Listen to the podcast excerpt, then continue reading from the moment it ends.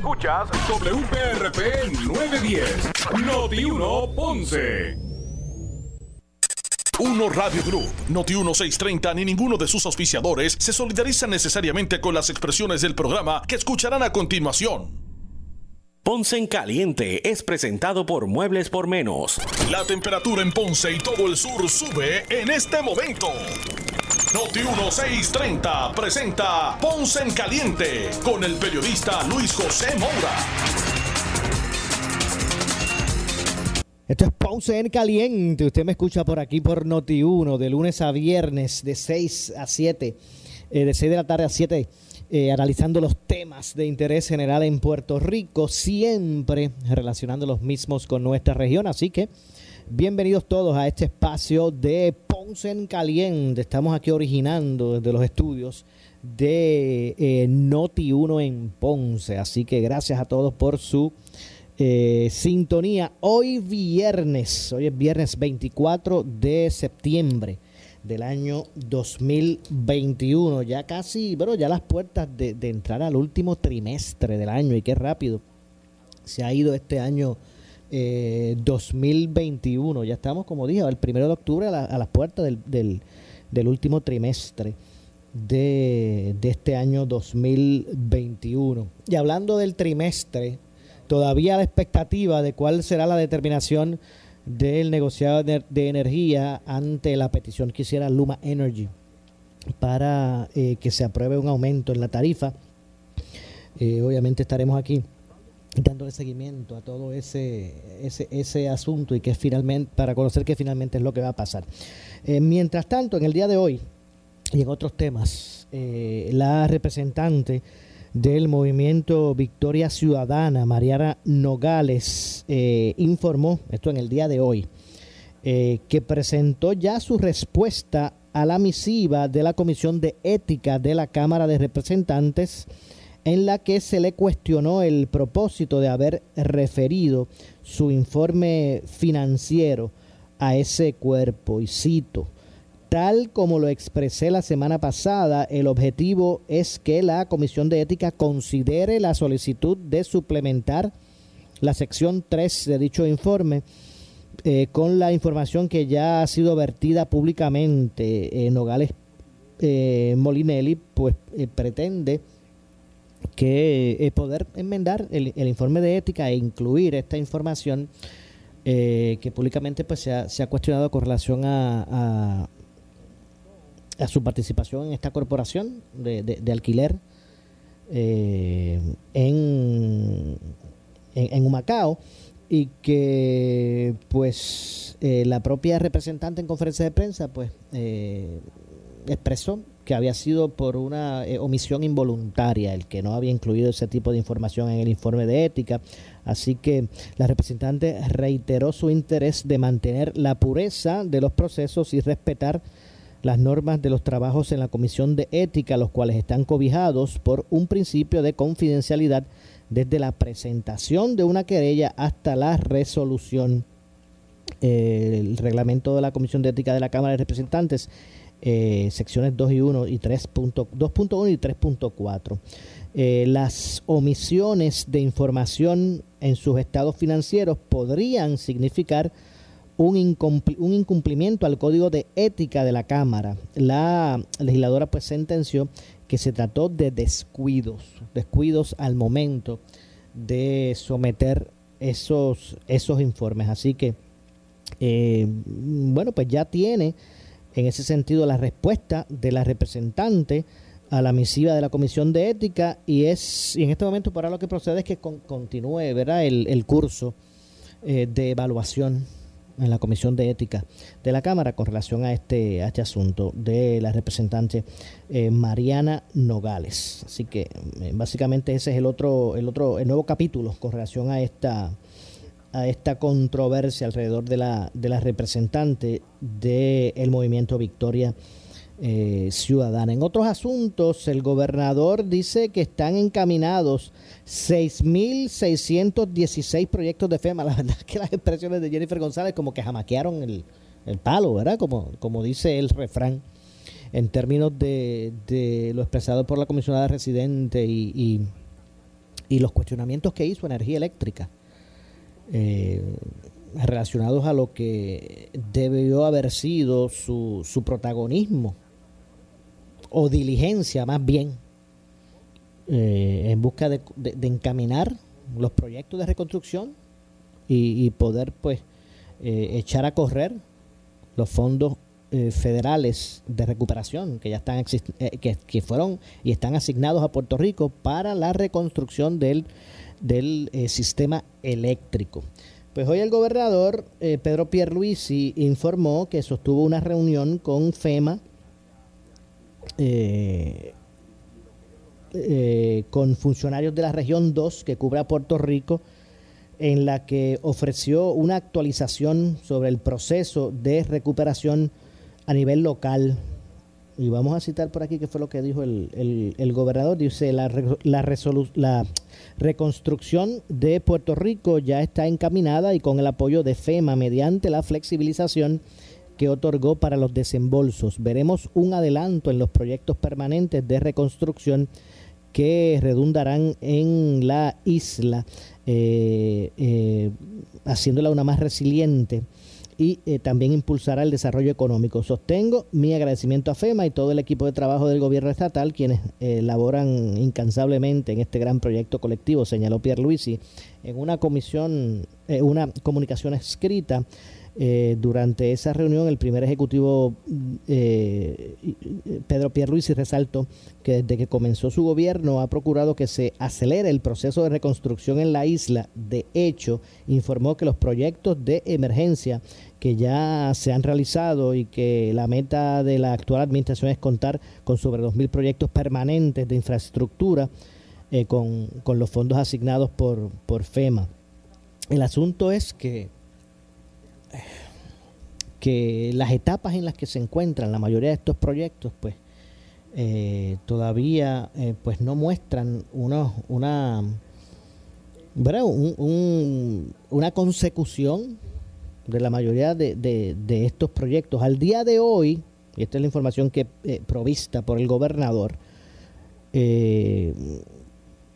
quien aseguró eh, a los funcionarios federales que va a continuar dando seguimiento a los proyectos como parte de su política pública de encaminar las obras de reconstrucción. De hecho, si esto no se acelera, ¿qué es lo que puede pasar?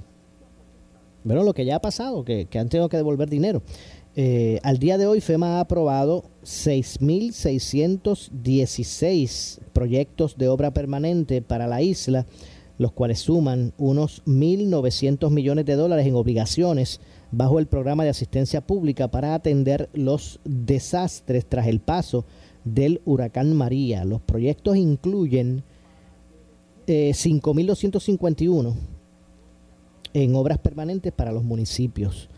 Los participantes por parte de la región 2 de FEMA incluyeron al administrador regional interino, eh, al subadministrador regional interino, al asesor regional y, varios otros eh, funcionarios. Eh, de parte del gobierno de Puerto Rico acompañaron al gobernador el director del COR 3, el ingeniero Manolo Lavoy, y la directora ejecutiva de la Administración de Asuntos Federales de Puerto Rico, Carmen Feliciano, la directora de PRAFA, con quien el primer ejecutivo también sostuvo reuniones durante su visita a Nueva York. En días previos de esta semana, Pierre, Luis estuvo en Washington, donde tuvo una reunión con el o con la administradora de FEMA, eh, entre otras cosas. Así que me parece que la misión del gobernador allá es eh, poder eh, mostrar, evidenciar personalmente en esos funcionarios federales que el gobierno de Puerto Rico pues está, está trabajando, ¿verdad? De forma diligente esos proyectos, que no, que no cerciorarse de que la opinión generalizada a nivel federal no sea de que, bueno, este, Puerto Rico no, eh, estos fondos están allí, este, no se están moviendo, vamos a pedirlos de vuelta, eh, y, en ese sentido, pues perjudicar el, el, las asignaciones que ya se lograron eh, para Puerto Rico. Así que, básicamente, eh, continúa ¿verdad? con esa agenda el, el, gobernador. Así que vamos a también obviamente a dar seguimiento con, eh, relación a este eh, asunto, y qué es lo que finalmente va a ocurrir y cuándo puedan comenzar, ¿verdad? Finalmente estas etapas, estas fases de, de trabajo ya en el field de la mayoría de estos proyectos de, de reconstrucción, especialmente los del sistema eh, eléctrico. Así que vamos a ver lo que ocurre. Eh, sobre el tema del Departamento de Educación, vamos a hablar en minutos con el eh, presidente de la organización magisterial EPA, Domingo Madera. el tema del retiro de los maestros es uno de interés, al igual que la posibilidad del regreso full, ¿verdad? A, a, clases presenciales. Pero vamos a conversar unos minutos. Tengo por aquí comunicación precisamente como dije, con el presidente de, EPA, eh, Domingo Madera, el profesor Domingo Madera, a quien de inmediato le damos la bienvenida. Saludos, profesor, buenas tardes. Saludos, Mora, es un gran placer estar contigo y, toda tu gran audiencia. Claro que sí, gracias a usted como siempre por atendernos. Háblenos un poquito de este proceso donde los maestros tendrán que con su voto avalar eh, esta propuesta alterna con relación al retiro de los maestros. Eh, la ley de retiro digno eh, abordaba el tema de retiro de los maestros. La ley, la ley está impugnada en los tribunales, es incierta si realmente pues va, va a tener vigencia futura. Eh, la Asociación de Maestros, que es el, el grupo que, que, ¿verdad? Este, que representa, que representa, el grupo sindical que representa a los maestros. Que representa a los maestros eh, pues ha presentado esta junto en un acuerdo con la, con la, con la Junta de Control Fiscal una, una propuesta alterna. Eh, hablemos un poquito de ese proceso. Pues mira, este proceso comenzó supuestamente ayer, donde los maestros eh, votan eh, en forma virtual. ¿Por qué usted dice supuestamente ayer? Vamos a empezar por ahí. ¿Por qué usted dice que esto comenzó supuestamente ayer? porque yo he tenido eh, he tenido eh, comunicación con algunas personas que ya le habían recibido las papeletas anteriormente y que habían votado especialmente eh, estuve hablando con una directora el otro día hace como dos semanas en, en Deyauco, una directora activa está retirada, es directora de escuela y me, y me indicó que ya ella había recibido la papeleta y que, y que había y que había votado. Así que, ¿Cómo, eh, es eso de voto adelantado? ¿Cómo es? Es un proceso exacto, que, como que hay unas irregularidades allí que se prestan para, para malas interpretaciones. Eh, y, y hoy mismo me llamó una maestra y me dijo algo, ¿verdad? Que, que en cierto modo uno lo puede avalar la maestra me dice, pues mira, yo entiendo que la asociación lo que hizo fue vendernos, vender al, al magisterio con esta propuesta que ellos acordaron con la Junta de Control Fiscal, donde le sube la edad a 63 años. Pues, eh, subiría 8 años adicionales porque el maestro se puede retirar a los 55 años. Así que en ese sentido los maestros pues pues no no avalan la gran mayoría de los maestros no avalan una propuesta como esa. Eh, además de eso, elimina, eh, elimina eh, un beneficio que tienen ahora de que con los dos meses de vacaciones ellos pueden comprar ah, el tiempo para poder completar sus, sus, años de retiro, pero eso quedaría eliminado. Eh, tendrían entonces, cuando se retiren, tendrían, le aplicarían la, reducción de 8.5 a sus pensiones, o sea que en vez de retirarse con un 75%, se retirarían con un 66.5%. Y, y eso pues eh, entendemos que, eh, ha sido una vendetta al magisterio puertorriqueño, eh, porque por otro lado la, la Asociación de Maestros se beneficia eh, cuando extienden su convenio por cinco años adicionales, si es que gana el sí, eh, se extendería eh, su convenio por cinco años adicionales donde no habrían elecciones sindicales. pero ¿y por qué se mezcla una cosa con la otra? ¿Qué tiene que ver el convenio con, con el tema del retiro de, de los maestros? Esa, esa es la gran pregunta. ¿Por qué mezclaron el convenio con la expansión, la extensión del convenio colectivo? Pero como la Asociación de Maestros es el representante exclusivo de los maestros, pues con ellos fue que se sentó la Junta a negociar porque no ellos eh, no se sientan con otro grupo, porque los otros grupos no somos los, los que este, representamos por, por ley a la unidad apropiada que se llama el Magisterio Puertorriqueño. De hecho, para que la gente... Organizaciones no, somos, no somos un sindicato. Claro, para que la gente entienda, a través precisamente de, de, de una consulta pues los maestros tuvieron la oportunidad de seleccionar quién iba a ser su representante entre todas esas organizaciones que, que, existen, como la Federación, como la Asociación, como EPA, como Educadores Puertorriqueños en Acción y todos estos grupos, se seleccionó en votación cuál era, eh, los maestros prefirieron que los representara de forma exclusiva. Los demás grupos no han desaparecido porque son bona fide, pero el que tiene la representación exclusiva es la asociación. Es correcto, por la ley número 45, donde, donde hay un sindicato que representa la unidad apropiada, en este caso la unidad docente, que, es el magisterio, hubo una, elección entre, entre la Asociación de Maestros y Federación de Maestros, porque las otras organizaciones no participamos de esa elección.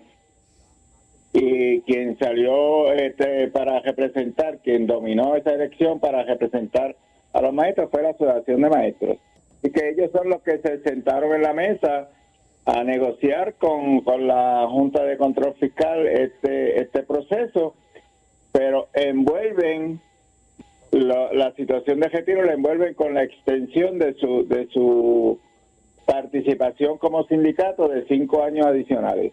Y eso yo creo que le ha caído mal al magisterio puertorriqueño, eh, porque ellos primero pues tienen el derecho a, votar, a escoger en algún momento el, representante que ellos interesen que lo, que lo represente y número dos, eh, las cláusulas que se negociaron allí pues son cláusulas que van a perjudicar al, al maestro y la maestra cuando ellos se retiren. Así que es, es un proceso que ha sido en cierto modo amañado. La información que yo he podido recoger durante el día de hoy, eh, porque eh, formalmente eso comenzó ayer, pero la información que he podido recoger durante el día de hoy es que la gran mayoría de los maestros ha votado que no, así que ese resultado lo estaremos eh, conociendo más o menos el martes, posiblemente el lunes por la noche o el martes, estaríamos eh, teniendo los resultados eh, por otro lado, hay la desconfianza de, quién va a contar esos votos, porque supuestamente hay una compañía que es quien los va a contar. ¿Quién va a estar de observador? Que no sabemos eh, si ese voto va a ser bien adjudicado o no va a ser bien adjudicado. Así que hay una, una serie de, situaciones que hay en este proceso que, que son eh, situaciones que traen suspicacia y, y que pueden pueden dar margen a que este proceso hasta pueda ser impugnado. Eh, a personas que dicen que no le, no le llegó la papeleta, no no no tuvieron no han tenido la posibilidad de participar. ¿Hasta cuándo tienen los maestros para Sí, eh, perdóname, sí. ¿Hasta cuándo tienen los maestros para votar? ¿Hasta cuándo se extiende el proceso? Hasta, hasta el lunes, tienen hasta el lunes para votar. Eh, como pueden votar, este, eh, pueden, pueden votar por internet, pues ahora hasta que el fin de semana ellos, pueden votar. Eh, se supone, se supone que los maestros transitorios no voten, si le dieron la oportunidad a los maestros transitorios que votaran, pues ya es una ilegalidad de ese proceso. Se supone que los maestros que han sido nombrados del 2014 hacia acá, que ya pertenecen a otro tipo de ley, que es la ley 160, eh, que ya ellos eh, tienen, tienen unas eh, deducciones de su pensión diferentes a las de la ley 91 y la ley 106, pues tampoco se supone que esos maestros participen de este proceso y no sabemos si le dieron la oportunidad de participar o no. Así que hay una serie de de eventos allí que pueden dar margen a que esta elección pueda ser impugnada. Ok, así que es muy probable que así ocurra. Por lo que usted dice, es probable que así ocurra. Es probable que eso ocurra, va a depender de cuál es el resultado, pero por otro lado te tengo que decir que, que, por ejemplo, la información que, que, yo he podido captar durante el día de hoy es que la gran mayoría de los maestros están votando en contra, no, están favoreciendo a, la, a esa propuesta que que es combinada entre el COR y la Asociación de Maestros y la Junta de Control Fiscal. Entiendo, o sea que eh, ese punteo que usted ha, realizado lo que le lleva a pensar eso, el que aparentemente pudiese estar siendo rechazada. Es correcto. Eh, Igualmente pasa con, con otra elección que va paralela a esa, que es la elección de los ya pensionados, ya los que están pensionados, que también están este, votando, eh, pues hay una, una serie de, de, situaciones allí que le traen suspicacia a, uno. Por ejemplo, ayer me llamó una persona de, del área oeste, eh, llamó a la oficina donde me indica que él ha recibido dos papeletas. Eh, pues tendría doble voto, ¿verdad? Este, esas son irregularidades que, que, que traen suspicacia. Si, si esas dos papeletas se han enviado a, a, muchas personas y esas personas deciden votar dos veces, pues pues ese voto eh, en cierto modo se convierte en un voto nulo porque se supone que voten una sola vez, no, se vota dos veces. Eh, esa papeleta, ¿usted, ¿usted recibió la suya? ¿Usted ha visto una de ellas? Bueno, eh, yo yo que estoy retirado, yo no he recibido la mía.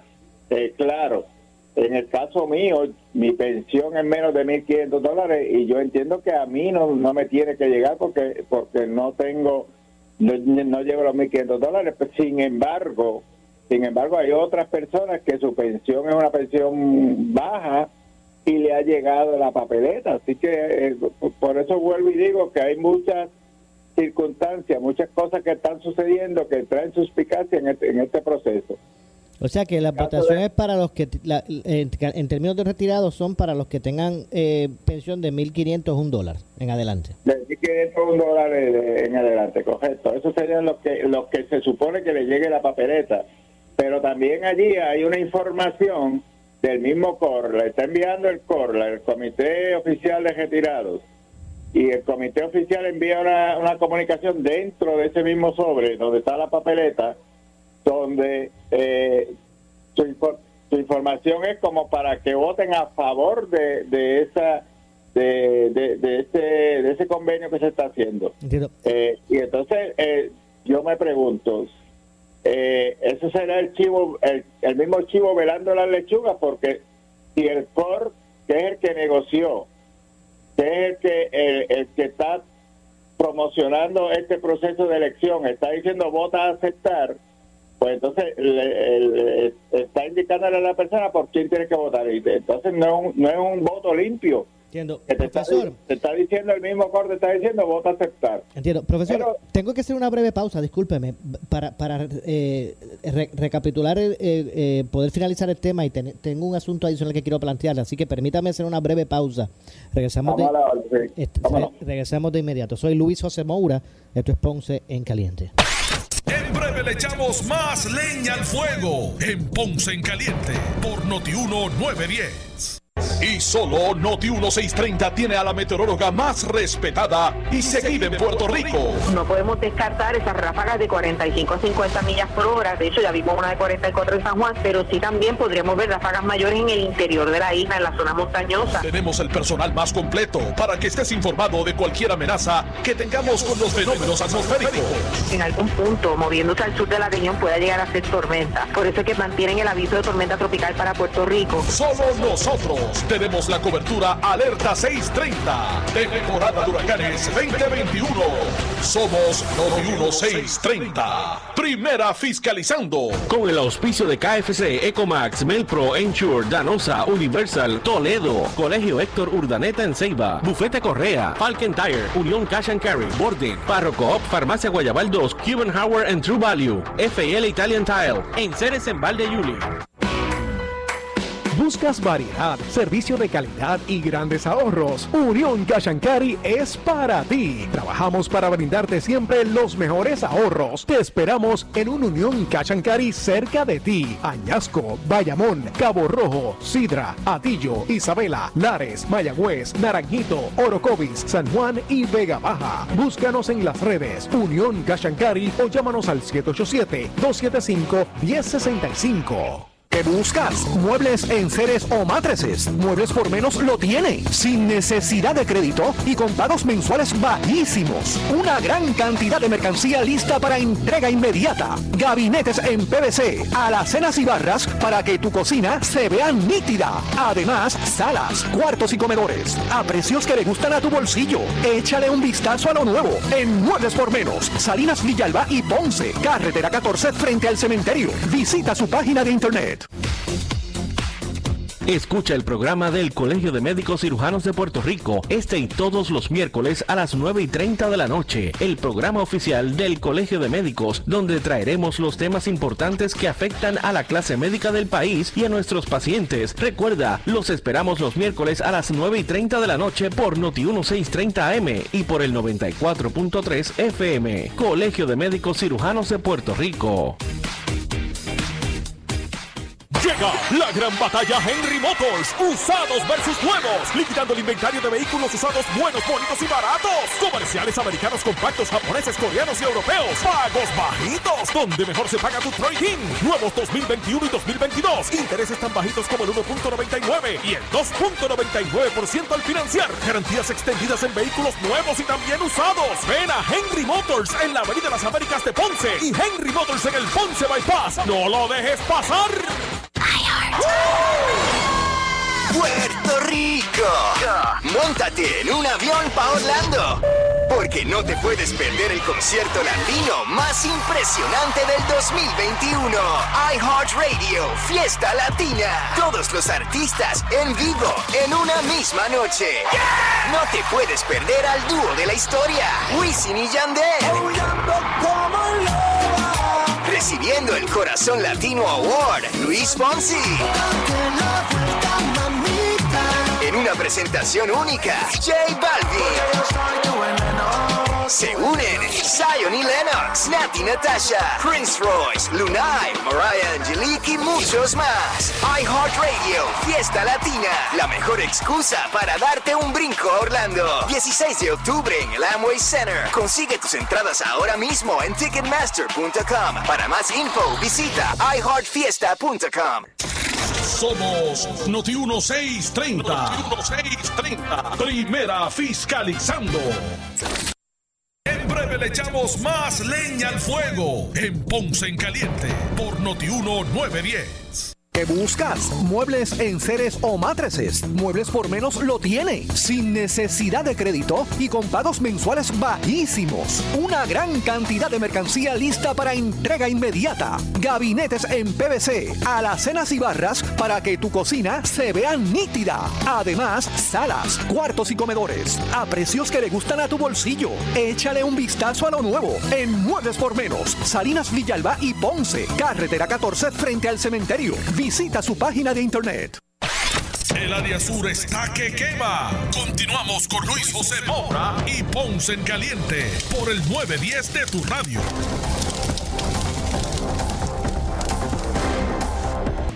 Bueno, son las 6 con 33 de la tarde. Estamos de regreso. Soy Luis José Moura. Esto es Ponce en Caliente. Usted me escucha por aquí por Noti1 de lunes a viernes de 6 de, 6 de la tarde a 7, analizando los temas de interés general en Puerto Rico, siempre relacionando los mismos con nuestra eh, región. Saludos a Freddy y a los muchachos que nos están escuchando ahí en, en el casco urbano, en, Ponce, ahí en la calle Asturias. Así que saludos allá. Eh, bueno, continuamos conversando. Tengo en línea telefónica al presidente de Educadores Puertorriqueños en Acción EPA, al profesor Domingo Madera. Eh, finalmente, eh, profesor, hablábamos sobre esta votación de eh, los maestros eh, con relación a su retiro, la propuesta que, que está se, le está estableci- se, le establece a los maestros como propuesta alterna. Se supone que entonces el lunes culmina el proceso, ya el lunes no hay eh, oportunidad, debieron haber votado lo- los maestros que, que eran elegibles y, y ese mismo día se sabría el resultado, cuál es el procedimiento. Bueno, podría ser que el mismo lunes eh, se, se sepa, porque no sé exactamente hasta qué hora del lunes te tienen para votar, pero el, el lunes, el día final, es que yo entiendo que o el lunes por la noche o posiblemente el martes eh, tengamos conocimiento de cuál es el resultado de, de este proceso que se ha llevado a cabo durante estos días. Entiendo. Eh, eh, tendría, vamos a suponer que, que se validara la propuesta alterna tendría, para que eso entrara en, vigencia, tendría que saberse el resultado en los tribunales de, de lo relacionado a la ley de retiro digno. ¿Cómo sería el asunto? Bueno, entiendo yo que, que eh, resultados después serían presentados a, a, la jueza Swain, que es la que lleva este proceso, y la jueza decidiría cuándo, vamos a suponer que fuese aceptado, ¿verdad? Cuándo entraría en efecto eh, o entraría en vigor eh, eh, este proceso, si sería comenzando en el año 2022 o, o, sería inmediatamente o sería en el mes de octubre o noviembre, o sea, esta, esta, esta decisión pues la, la, decidiría la, la, jueza. Así que no, no tenemos una, una, una fecha lógica para saber cuándo, cuándo va a ser pero, eh, porque por otro lado, eh, de resultado favorable el sí, los que estamos a favor del no, tenemos el derecho de impugnar el, proceso y ese proceso no sabemos cuánto tiempo podría durar en los tribunales o en esa impugnación eh, y tendríamos derecho quizás a hacer eh, o, llevar a cabo otros procesos para, para detener esta situación esta, esta eh, votaciones que entendemos que va a perjudicar grandemente al magisterio puertorriqueño. Y, hay que, pues, que esperar los resultados. ¿Cuál sería la decisión que tomaríamos eh, del martes en adelante? Hay que esperar los resultados para ver exactamente cuál fue eh, esa decisión. Entiendo. Por otro lado, profesor, eh, van la, eh, las clases, o sea, se van full a clases presenciales. Eh, ¿Es una posibilidad en el, en el sistema público de enseñanza o, realmente eh, no es opción en este momento? El secretario interino ha dicho de que ya para, creo que el 4 de octubre en adelante, las clases, no sé cuál dice, 4 u 8 de octubre, no estoy bien, bien seguro del día, pero que las clases comienzan en forma presencial en todos lados pero eh, eh, posiblemente yo, mi, mi, mi, percepción es que no va a poder comenzar en todas las escuelas. Número uno, eh, hay que primero hay que ver cómo están los contagios a, ese a ese día. Si ha subido, si ha bajado, si ha continuado bajando. Eso hay que verlo, que no vayamos a tener en estos días, vayamos a tener algún algún boom en cuanto a la pandemia. Todo eso, eso hay que evaluarlo. Número dos, hay que ver eh, las escuelas que, que tienen dificultades físicas, las escuelas de columna corta, las escuelas donde, donde no se ha podido arreglar nada, eh, hay que ver esa, situación. Eh, así que yo entiendo que, que en un 100% todavía no vamos a poder comenzar en forma presencial. Lo ideal sería eso, y lo ideal sería que ya estuviéramos preparados con todos los protocolos y, toda, eh, y todas las salvaguardas para poder comenzar en, en forma presencial, pero mi percepción es que al día de hoy todavía el departamento no está totalmente preparado para que podamos comenzar en forma presencial. Ok, o sea, no, no está preparado. ¿Qué, tendría que, ¿qué tendrían que hacer? Habrá algunas escuelas que estén preparadas, que estén listas, algunos, algunos pueblos, algunos distritos que sí se podría comenzar, pero yo entiendo que 100% el departamento no está completamente preparado para comenzar en forma presencial. Ok, pero entonces, pero es por, qué no está preparado? ¿Qué es lo que, qué es lo que detendría esa iniciativa? Bueno, eh, número uno, ¿cómo esté eh, los contagios, el, umbral de los contagios eh, al, inicio de, de ya de comenzar en forma presencial? Hay que, hay que analizar esa parte, hay que ver que no vayamos a, por tratar de comenzar en forma presencial, vayamos a, a ser, sea peor el remedio que la enfermedad.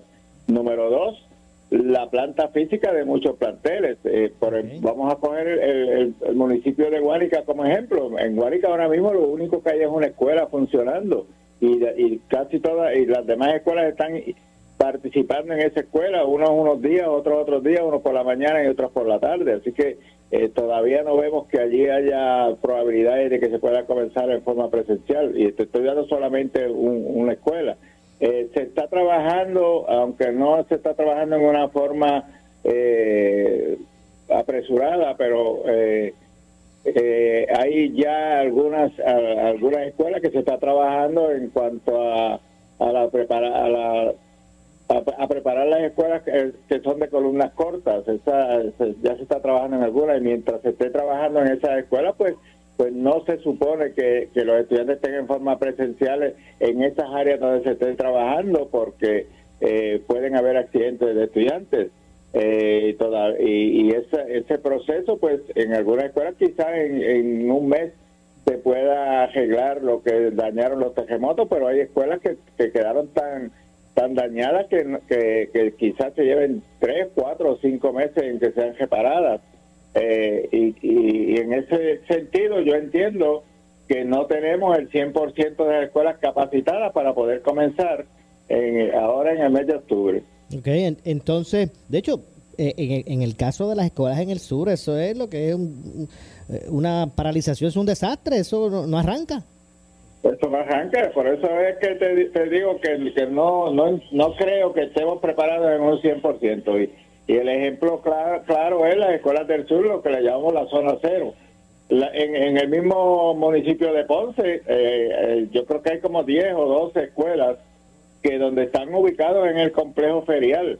Y el complejo ferial es, en cierto modo, un lugar bonito, eh, pero no es tan cómodo para ofrecer eh, clases todo el tiempo allí en ese en ese lugar y yo entiendo también que, que allí se, se está pagando una millonada de dinero porque el complejo ferial no es de gratis eh, y, bastante costoso que es el uso de este complejo y ya llevamos más de un año usando este complejo porque se usó de marzo a Luego, luego de los terremotos se usó, me parece que de marzo a, junio, eh, y luego se está, la región educativa está ubicada allí. Este, hay, hay varias, varias eh, eh, edificios del mismo departamento de, educación que, sus operaciones están siendo desde allí el complejo ferial. Ahora en forma presencial hay muchas escuelas que están allí ubicadas o sea que, que prácticamente el complejo ferial está, eh, eh, está trabajando prácticamente con, con, con, la con el Departamento de Educación, con el dinero que le paga el Departamento de Educación por su uso. Oiga, eh, las plazas de maestros están todas cubiertas en ese sentido, por ejemplo. Eh, o sea, los estudiantes se reúnen, los que pueden, los que están en, aunque sean interlocking, eh, los, estudiantes están recibiendo sus cursos completos. Bueno, no podríamos decir que están completos. Hay estudiantes pues, que, que, que, tienen sus dificultades para, para eh, adquirir sus conocimientos de forma virtual.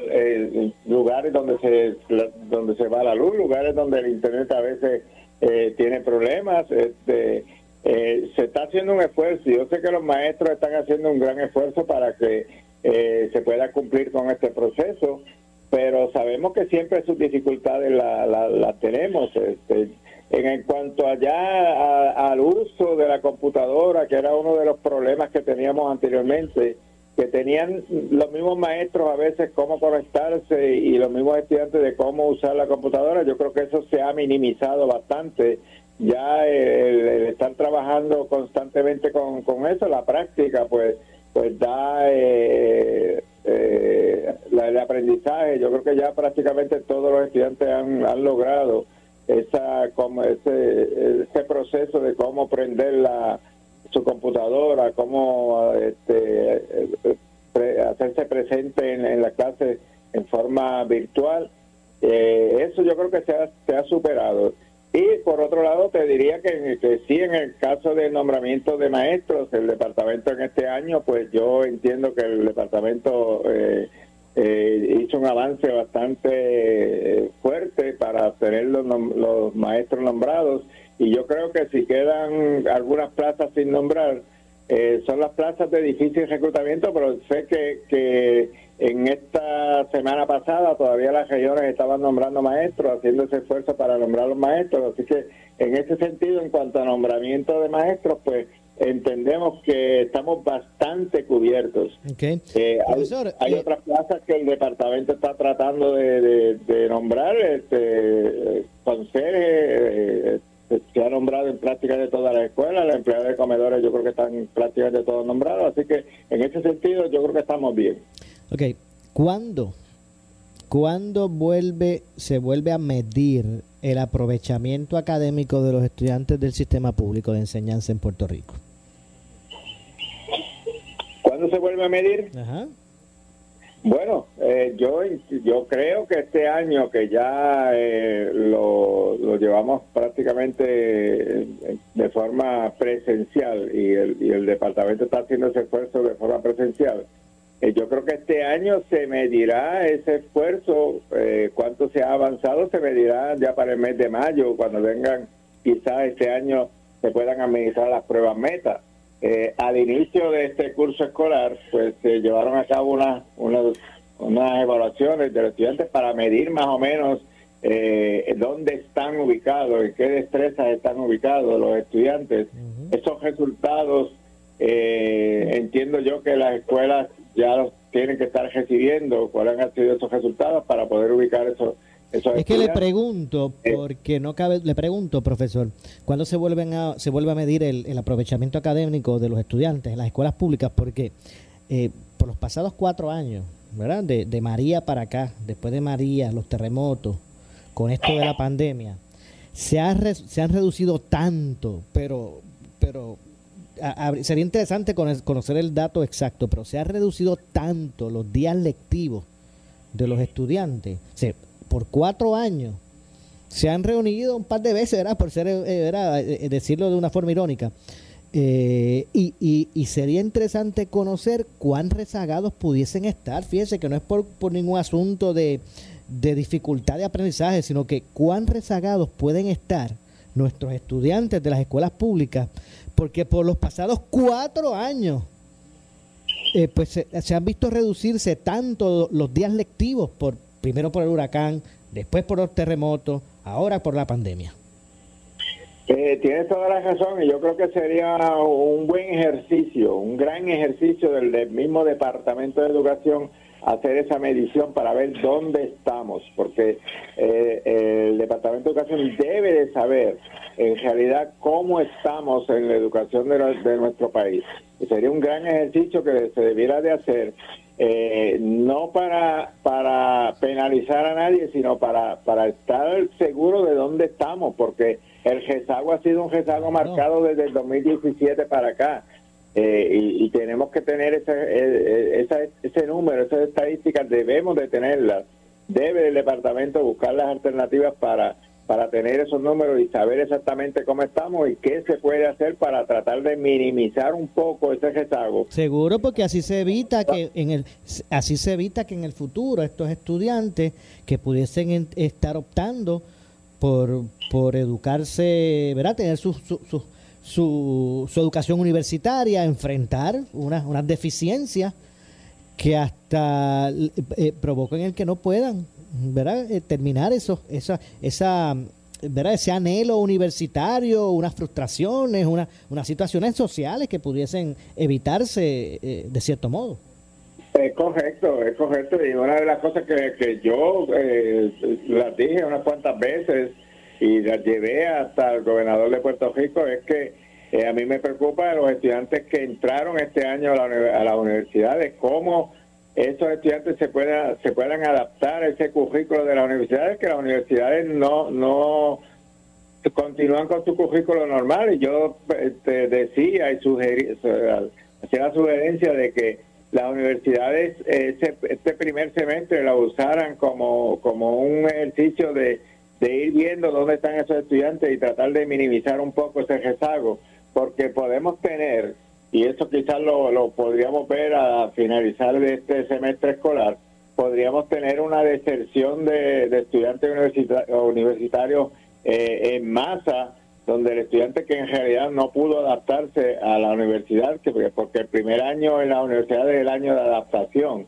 Eh, eh, quizás ahora en diciembre o al finalizar este año, en mayo, eh, pudiéramos tener muchos estudiantes que deciden, mira, yo no puedo más con esto, yo no puedo continuar en, este proceso y decidan eh, desertar de las universidades y podríamos tener lo que, lo podríamos llamar una deserción universitaria bastante amplia. Y puede suceder en, en años futuros si no buscamos las alternativas para que estos estudiantes que van en camino hacia, hacia graduarse ya de un cuarto año no vamos minimizando lo más que podamos esa, esas dificultades que, que tenemos en el camino de cuatro años de rezago estudiantil. Pues son cuatro años, desde, prácticamente ya cinco años desde, desde María para acá.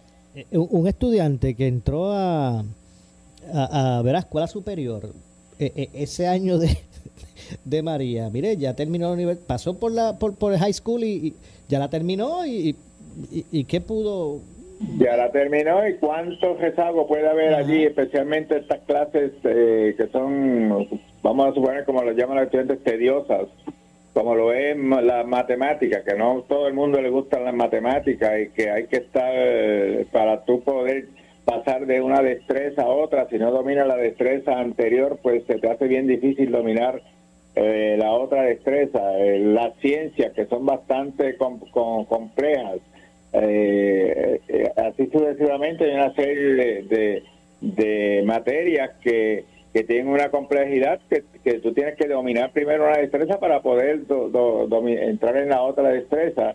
Y, y esa eh, es, ese desarrollo intelectual que debe tener ese estudiante con, con unas clases constantes pues se ha minimizado por la por las situaciones que han ocurrido que no es culpa de, de nadie pero están allí marcadas y estos estudiantes van a tener unas deficiencias marcadas cuando entren. Puede, puede que haya estudiantes que hasta puedan dominar la universidad, cuatro años o cinco en la universidad, pero salgan con unas dificultades para el mundo del trabajo que posiblemente fueron, eh, son dificultades que la fueron arrastrando por todas estas situaciones que han ocurrido en estos últimos cuatro años. Bueno, eh, profesor, gracias por acompañarnos. Estamos siempre a la demora. Un gran placer estar contigo y buenas noches para todos. Igualmente, muchas gracias, profesor. Gracias al profesor Domingo Madera, eh, quien es el presidente de la organización magisterial EPA, Educadores Puertorriqueños en Acción. Hacemos la pausa, eh, regresamos con el segmento final. Soy Luis José Moura. Esto es Ponce en Caliente. Pausamos y regresamos. En breve le echamos más leña al fuego en Ponce en Caliente por Notiuno 910. ¿Qué buscas? Muebles en seres o matrices. Muebles por menos lo tiene. Sin necesidad de crédito y con pagos mensuales bajísimos. Una gran cantidad de mercancía lista para entrega inmediata. Gabinetes en PVC, alacenas y barras para que tu cocina se vea nítida. Además, salas, cuartos y comedores a precios que le gustan a tu bolsillo. Échale un vistazo a lo nuevo en Muebles por Menos. Salinas Villalba y Ponce. Carretera 14 frente al cementerio. Visita su página de internet. El área sur está que quema. Continuamos con Luis José Moura y Ponce en Caliente por el 910 de tu radio. Bueno, son las 5 con 53. Digo, 6 con 53. 6 con 53 de la tarde. Estamos en vivo. Esto es Ponce en Caliente. Soy Luis José Moura, ya nuestro segmento final. Eh, la FDA, antes de, ¿verdad? de, concluir, eh, la FDA autorizó una dosis de refuerzo de la vacuna Pfizer eh, contra el COVID-19 para determinadas poblaciones. Y es que la Administración de Alimentos y Medicamentos de Estados Unidos eh, informó que enmendó la autorización de uso de emergencia de la vacuna Pfizer eh, para permitir el uso de una única dosis de refuerzo que se administrará al menos seis meses, se administraría al menos seis meses después de que la persona haya eh, eh, completó la, primera serie. pero esto es para una población específica, no, no, ha sido abierto al público en general. personas de 65 años de, que tengan una condiciones de alto riesgo, entre otras cosas. Eh, así que pues se abre, hay una apertura para esta vacuna de refuerzo. Eh, Lamentablemente se nos ha acabado el tiempo, no nos resta tiempo para más. Soy Luis José Moura, yo regreso el lunes con más aquí en Ponce en Caliente. Que tengan un excelente fin de semana. Eh, repetimos, regreso con más este próximo lunes. Atentos a Noti1 para conocer cuál, qué es lo que va a ocurrir con el propuesto aumento de energía eléctrica. Está deliberando el negociado de energía al respecto entre otras cosas, y, qué, y cuál va a ser el futuro de esta propuesta para retiro, eh, esta propuesta alterna eh, relacionada al retiro de los maestros, entre otras cosas. Eh,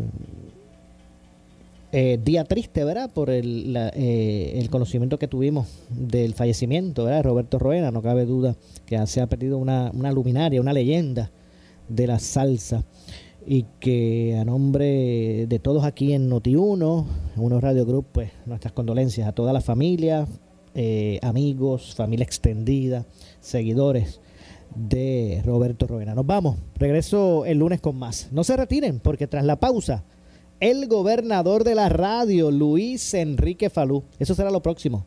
Tengan todos buenas tardes.